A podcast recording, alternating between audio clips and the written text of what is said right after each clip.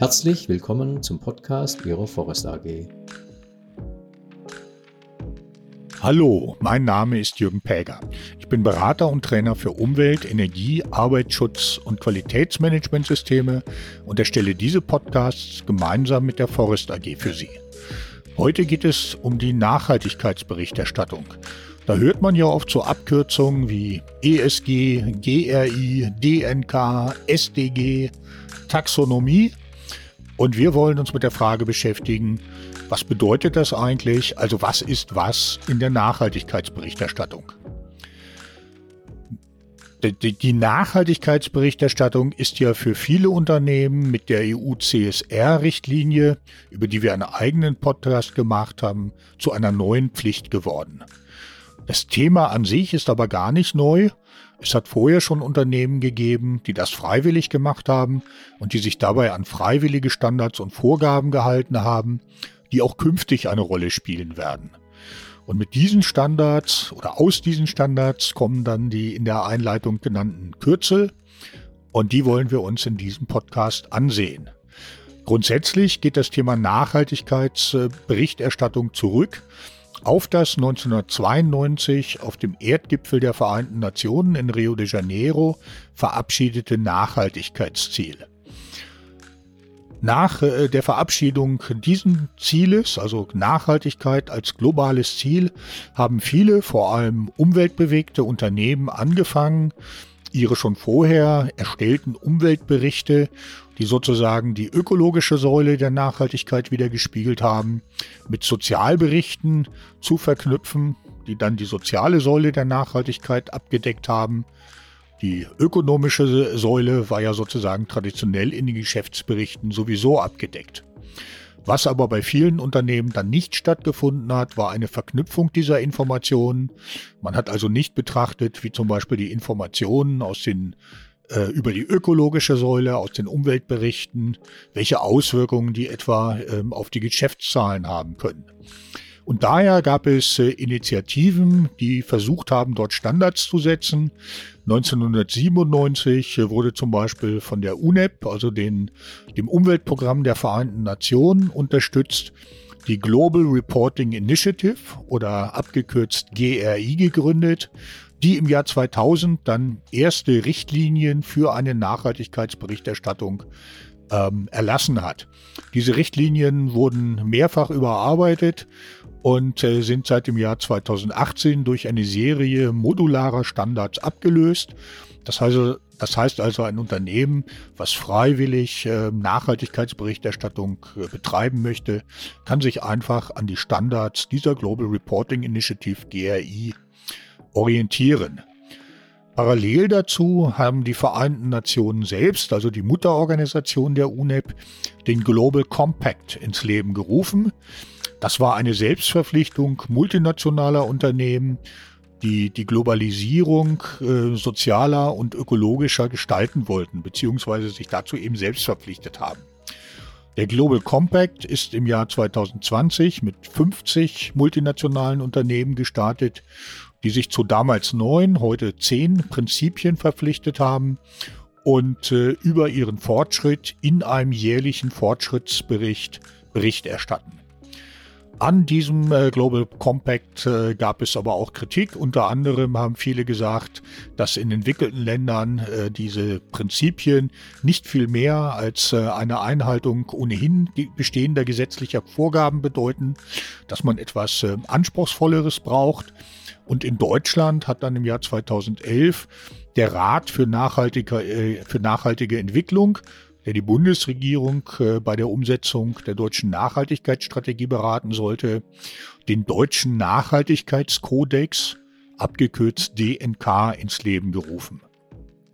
Dieser deutsche Nachhaltigkeitskodex DNK beinhaltet 20 Kriterien für die nicht finanzielle Berichterstattung und zu jedem dieser Kriterien muss man ein oder zwei Leistungsindikatoren angeben, wenn man sich äh, dazu verpflichtet, die entweder sich äh, beziehen auf die Global Reporting Initiative oder äh, auf die EFAS. EFAS steht für European Federation of Financial Analysis Societies die haben im Jahr 2010 ESG-Indikatoren veröffentlicht. Und damit haben wir auch das nächste Kürzel ESG. ESG steht für Environment, Social und Governance. Also Environment äh, für die ökologische Säule, Social für die soziale Säule und Governance äh, für die Unternehmensführung. Das heißt also, wenn man von ESG-Reporting spricht, dann ist das eigentlich mehr oder weniger nur ein anderes Wort für Nachhaltigkeitsberichterstattung. Ja, Nachhaltigkeitsberichterstattung. Ähm, das Thema Nachhaltigkeit war ja auch deshalb äh, so beliebt, weil sich da jeder darunter vorstellen konnte, was er wollte. Das äh, Problem war natürlich bekannt und äh, so wurde es im Jahr, auf, im Jahr 2015 auf dem UN-Weltgipfel zur nachhaltigen Entwicklung mit 17 Sustainable Development Goals, den SDG abgekürzt, konkretisiert. Das sind äh, 17 Bereiche, zu denen Ziele festgelegt wurden, die bis zum Jahr 2030 erreicht werden sollen. Und äh, im Jahr 2018 haben dann die Global Reporting Initiative und Global Compact äh, einen Leitfaden vorgelegt, wie diese Sustainable Development Goals oder SDG in der Nachhaltigkeitsberichterstattung berücksichtigt werden sollen. Denn wenn man mal äh, den Begriff Nachhaltigkeit so konkretisiert, dann sollte man natürlich auch in der Nachhaltigkeitsberichterstattung äh, nicht um diese Themen herumkommen. Ja, und ein anderer wichtiger ähm, Akteur in dieser ähm, Geschichte ist die EU. Die hat äh, unter anderem die Finanzwelt äh, mit einer Sustainable Finance Disclosure Regulation, SFDR, verpflichtet, Nachhaltigkeitsfaktoren von Finanzprodukten zu veröffentlichen. Und äh, wenn man so etwas festlegt, dann muss man aber natürlich auch regeln, was denn als Nachhaltigkeit anzusehen ist. Und in Europa ist das erfolgt über die sogenannte Taxonomieverordnung. Diese Taxonomieverordnung äh, beruht dann wiederum auf den sechs äh, wichtigsten EU-Umweltzielen wie Klimaschutz, Anpassung an den Klimawandel, nachhaltiger Einsatz und Gebrauch von Wasser- und Meeresressourcen, Übergang zu einer Kreislaufwirtschaft, Vorbeugung oder Kontrolle von Umweltverschmutzung und Schutz und Wiederherstellung von Biodiversität und Ökosystemen. Und ähm, ja, ein Unternehmen, äh, was als nachhaltig gilt, darf keinem dieser sechs EU-Umweltziele schaden und muss zumindest einem dieser Ziele einen positiven Beitrag leisten.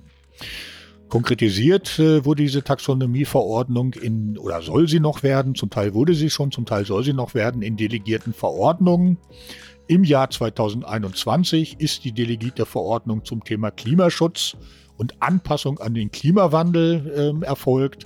Und dort wird dann eben geregelt, was darunter zu verstehen ist. Also was nicht schaden und was positiver Beitrag leisten heißt. Und last but not least wurde diese Taxonomieverordnung auch mit der CSR-Richtlinie verknüpft.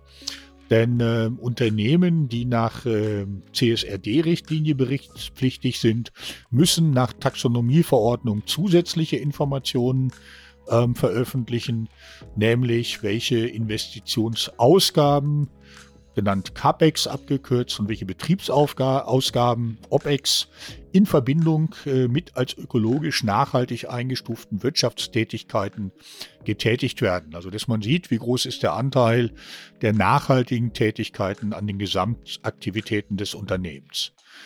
Außerdem, äh, also ähm, als, als Voraussetzung muss natürlich jedes Unternehmen, was unter die CSR-Richtlinie fällt, ermitteln, ob es taxonomiefähig ist, also ob es äh, für diese Aktivitäten in einer äh, delegierten Verordnung zur Taxonomieverordnung technische Bewertungskriterien gibt und wenn ja, inwieweit äh, die Aktivitäten taxonomiekonform sind. Also man muss prüfen, ob man diese technischen Bewertungskriterien einhält. Abschließend äh, wollen wir nicht vergessen, muss auch noch geprüft werden und nachgewiesen werden, dass man bei den Tätigkeiten Mindestanforderungen in den Bereichen Menschen- und Arbeitnehmerrechte erfüllt. Die sind ebenfalls in einer EU-Verordnung festgelegt. Ja, ich hoffe, das hat Ihnen ein bisschen Überblick gegeben, ähm, was ist was in der Nachhaltigkeitsberichterstattung. Ich hoffe, der Podcast hat Ihnen gefallen und wir hören uns bald mal wieder.